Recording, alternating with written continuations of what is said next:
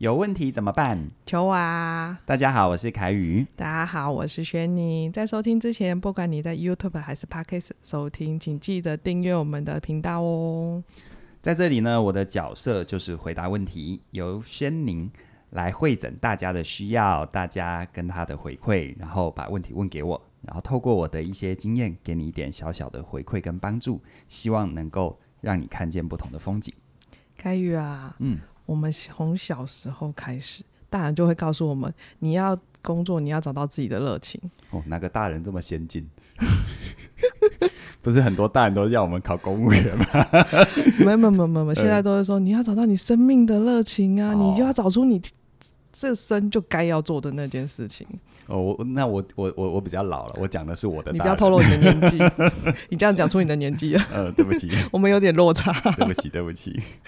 但那个找到啊，嗯、我发现找到之后要怎么维持那个生涯的热情啊？嗯，就是有时候会走到一半的时候无力，或者是哎、嗯欸、那个憧憬，我原本那个美好的画面不见了，嗯、怎么办啊？嗯，你是不是在说，就是有一些人好像似乎找到一个自己可以投入的，就过。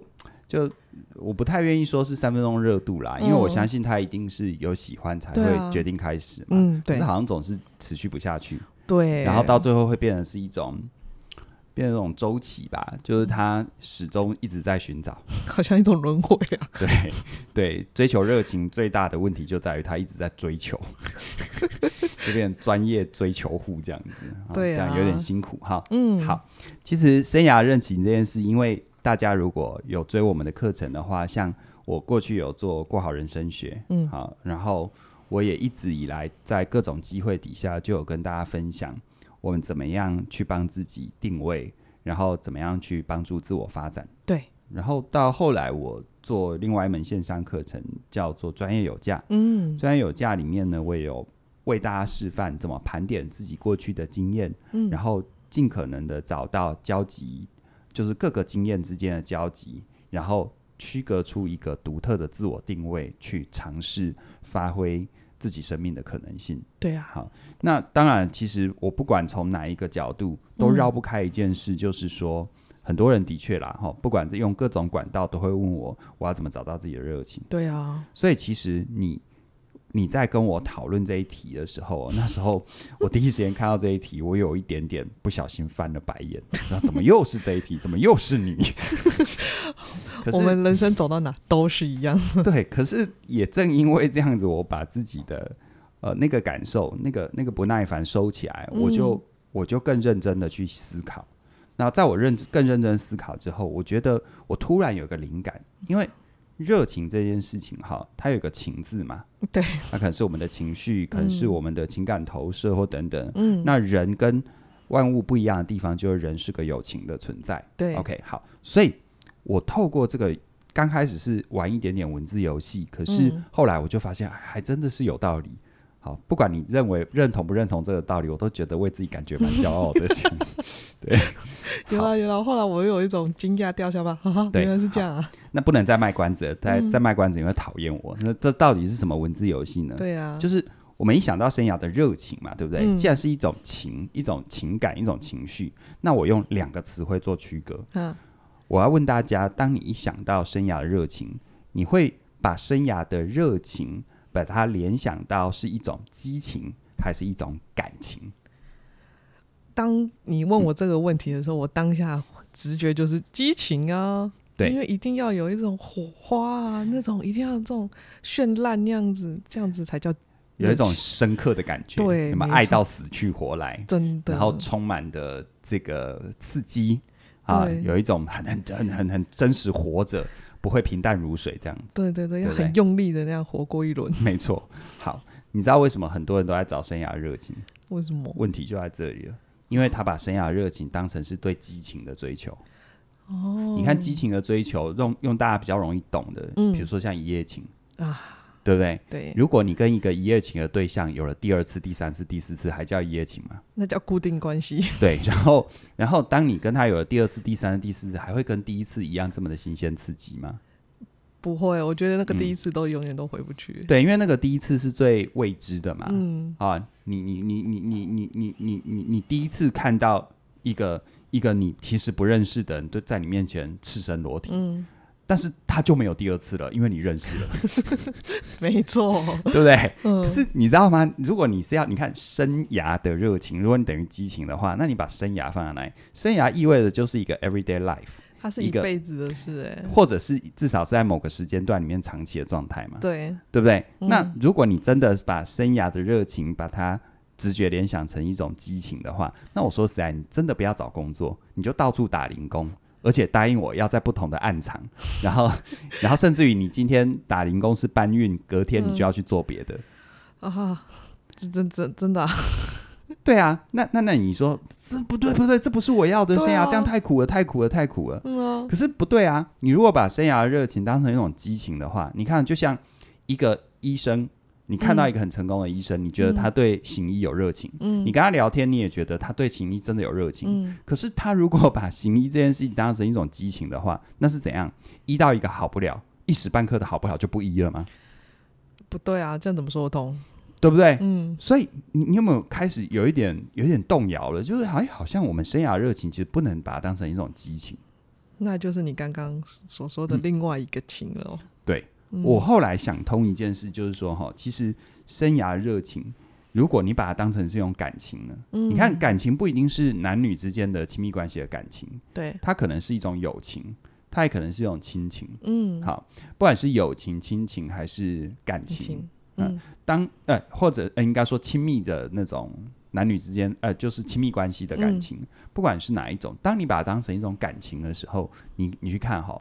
假设你今天有一个姐妹淘，你跟她感情很好，嗯，她最近刚好遇到一些挫折，嗯，然后她找你倒了色抱怨，嗯，她找你倒倒了色抱怨一次、两次、三次，哦，只要某种程度上你们的感情基础是够的，嗯，你会不会还是不断不断的陪伴，不断不断的陪伴？会啦，还是会烦归烦嘛，对对对，还是听她抱怨这样子。就像我刚刚说的那个医生，嗯，他如果对于行医这件事情，不是一种激情，而是一种感情的话，嗯嗯，他遇到一个病人啊，尤其是你知道有些慢性病的病人，他不听医嘱啊，真的 没有在听的。对啊，然后每次再来拿药啊，然后每次还在抱怨同样的东西啊，啊然后每次都抱怨说老、呃、医生你医不好我啊，但每次医生就跟他讲同样的话，但每次都抱怨啊，啊每次还找同样一个医生啊，真的，到底所以你看哦，如果这个医生他对行医是一种激情，要我我也不干啊。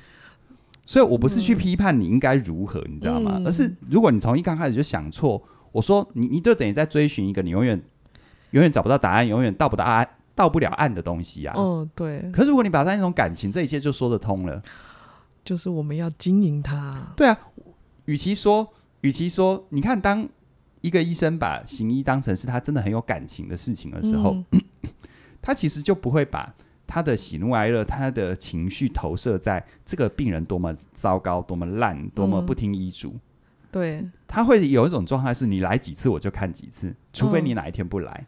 嗯、但就算你哪一天不来，不是说我把你的责任扛在自己身上，而我会去思考，嗯、除了我给你的医疗帮助之外，你在心理上到底出了什么问题？嗯，让你一直需要依赖那些对你不健康的行为。哦，好，所以你去看，发现有一有些行业的大师，嗯、当他到一定的。程度之后，你会发现他讲的话其实是跨领域的。对，他不会只讲他的他的那个某一个专业。对，他的表达的出发点，你会听得出来，他的那个背后不会只有他是个医生或他是个艺术家。嗯、OK，好，可能一个背后是，可能他的基底是艺术家的。嗯、当他成为大师，你会听到一些其实蛮蛮逻辑的东西，嗯，蛮科学精神的东西，都会听到很深的深意。对，那一个科学家。啊，嗯、你可能到他某个成熟的阶段，你会听到很多很艺术的东西，嗯、很哲学的东西。嗯、那就意味着，其实是他真的去在他喜欢的事情上，他是这种感情来经营。嗯、那你看经营感情，我我再举例友情好了。嗯哼，我们多少莫逆之交，手帕交姐妹淘，刚开始也是看不太顺眼的。诶、欸，通常那种不顺眼的啊，后面真的会嗯，真的莫逆到一种对彼此一句话，我就听你。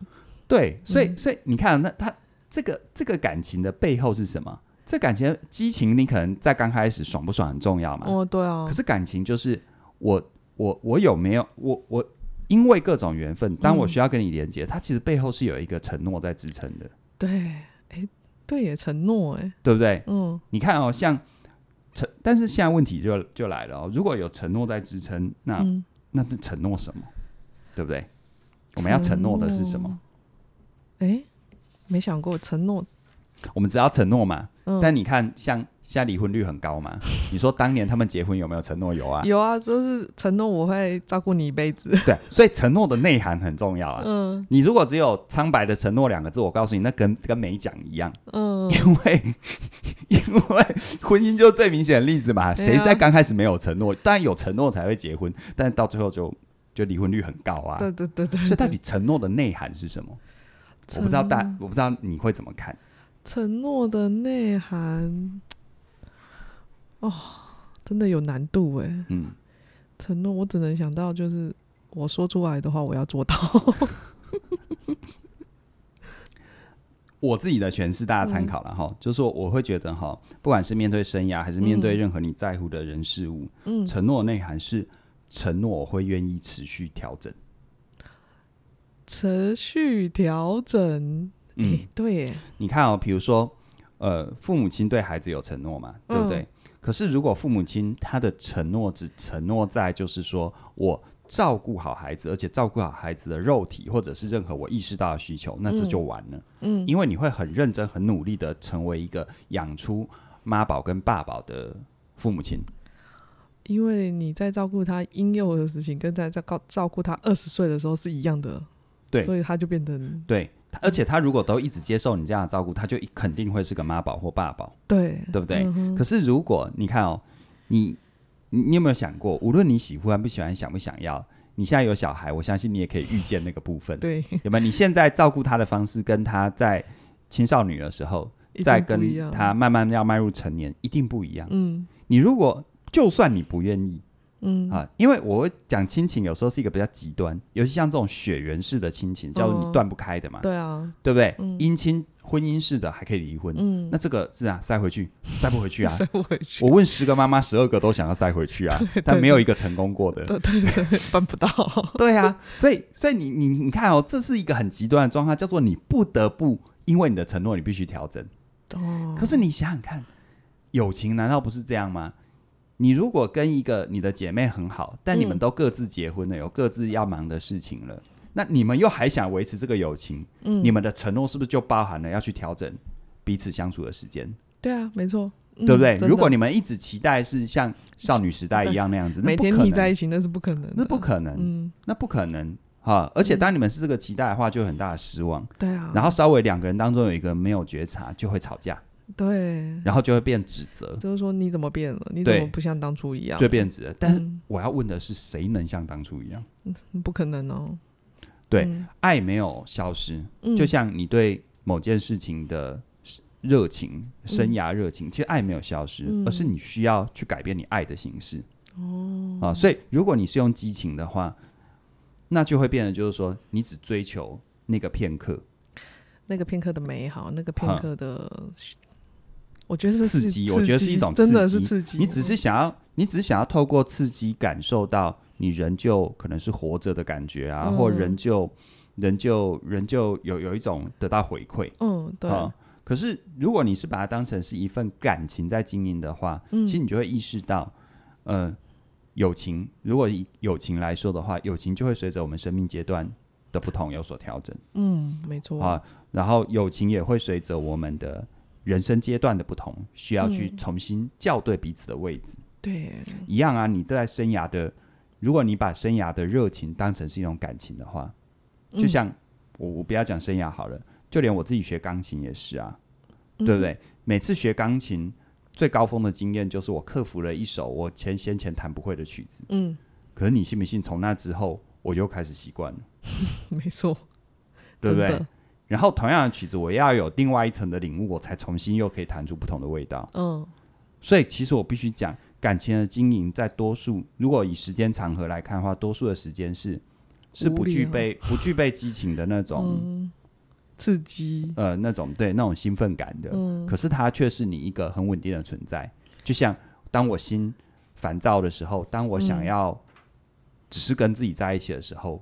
我因为曾经走过那一段，我随时可以坐在钢琴面前。嗯，对不对？对。可是如果我只是追求激情，嗯，好，我的程度永远就只到哆来咪发嗦，还换不了指，没有和弦，嗯，那你说我能对他有多少热情？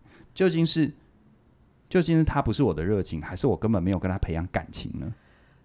你没有培养跟他培养感情，对，所以一样啊。如果你一天到晚在追求生涯热情，我相信你一定很辛苦。嗯，可是透过这个隐喻，你不妨可以想想看，究竟是你找不到你的热情，还是你从来没有针对某件事培养过感情？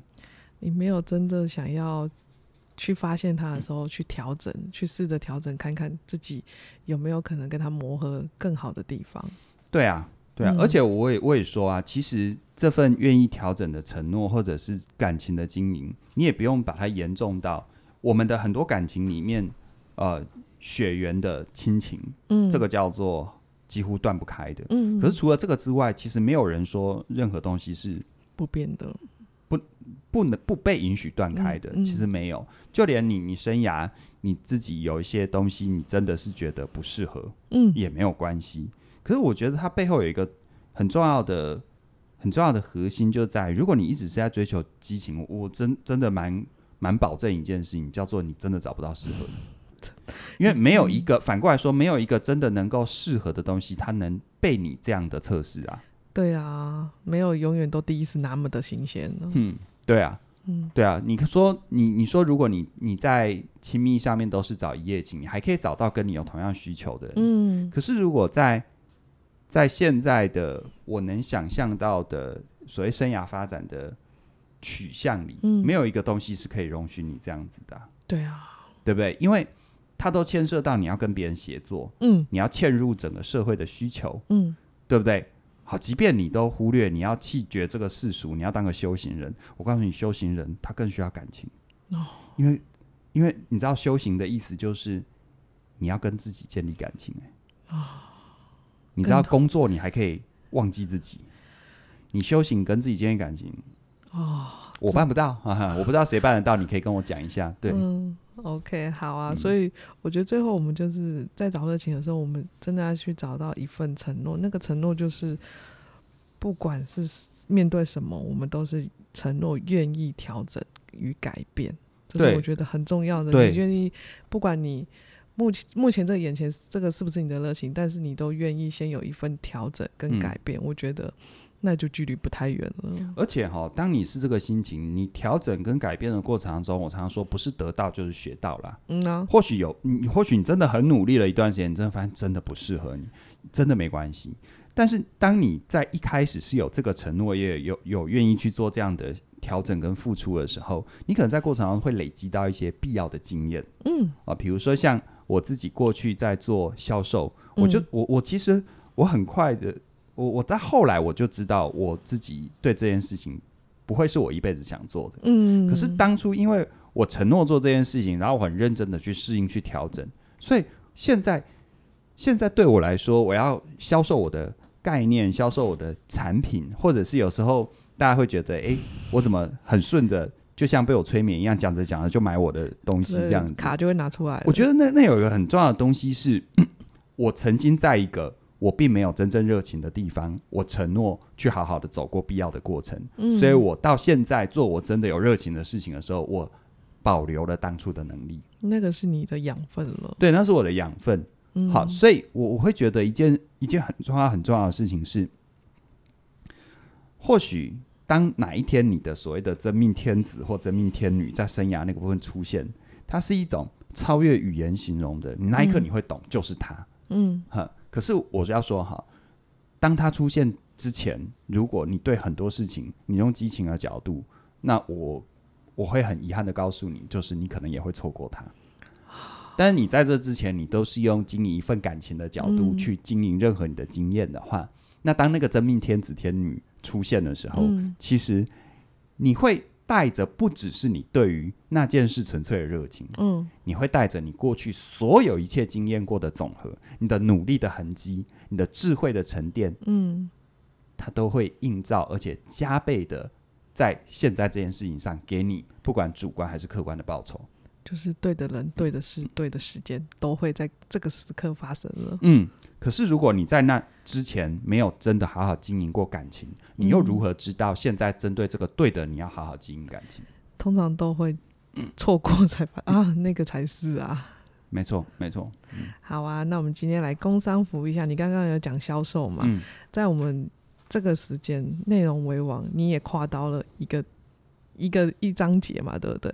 呃，一一小节这样子。对啊，对，那内容为王。事实上，我觉得在热情跟激情上面，内容为王就是一样，是要用感情的概念，我们要去经营我们的内容，然后用感情的逻辑去慢慢的培养出我们对于内容的了解。嗯，然后什么东西适合我们，什么东西我们想要。我觉得这是一个内容为王。虽然他讲的是在讲内容，我觉得也是可以很呼应。感情这一块的，嗯，我们要我们我们要做内容的分享，或者是要做内容行销，一定是一个我们自己先有一个相信，想要有一个专业或者是能力或者是服务，想要跟这个世界做接轨。嗯，那内容的传递、理念的宣扬，就是一个很好的桥接。对呀、啊，那这样的一个桥接呢，我觉得，嗯，在内容为王里面，我们会用一个很。很踏实的步骤来陪伴你，从你怎么设计你内容的标题，因为你再喜欢的东西，如果从别人的角度听起来是自说自话，那这个就无法对别人造成任何的影响。嗯，可是如果你能够把你真心喜欢的东西转换成一般人听得懂的语言，好，就像我可能心中很深刻的理解到。什么叫生涯热情？嗯，可是如果我没有办法把它迁移出一个所谓激情跟感情的这样的隐喻的时候，嗯，你就没有办法很形象化的去把你的主观经验串起来。对，那我们在做内容设计的时候，其实也只是不断去搭那个桥，嗯，让有缘分的人真的有机会去接触到你更深刻的东西。对呀，那这个无论是在你人生当中沟通也好，品牌经营也好。在职场里面的自我呈现也好，都会带给你很大的帮助。尤其现在的时代，哈，就算你只是一个普通的上班族，你或隐或显的在职场里面被要求的、被期待的，会是非常非常多元的。嗯，好，所以在这个状况底下，你怎么在每个关键的自我呈现的点，都去设计出一个别人能够接受、别人容易买单的内容？嗯，如果你有这个需求，无论在各个层面的话，那内容为王真的你绝对不要错过，对、呃，因为它几乎是累积了我们所有起点文化设计、经营内容、创作内容的所有的经验的汇总。嗯，所以这一门课就叫做实作实作的学习。对，好，我们一步一步，甚至于我们一天听一点一千多集嘛，对啊，里面很多很多的案例，就是说这一门课你不只是买一门课，你等于。打包了所有起点文化、起点文化的内容制作背后的武功秘籍，真的啊，所以绝对物超所值的。好啊，我们的早鸟最最最最早鸟的优惠就到八月三十一号哦。那听到这个时候，应该距离八月三十一号不远了，应该是，马上不要再犹豫了，就是连接下方的连接，我们在说明栏下方连接就给它点下去了。好，那我们今天就聊到这里喽，谢谢你的收听，拜拜。拜拜。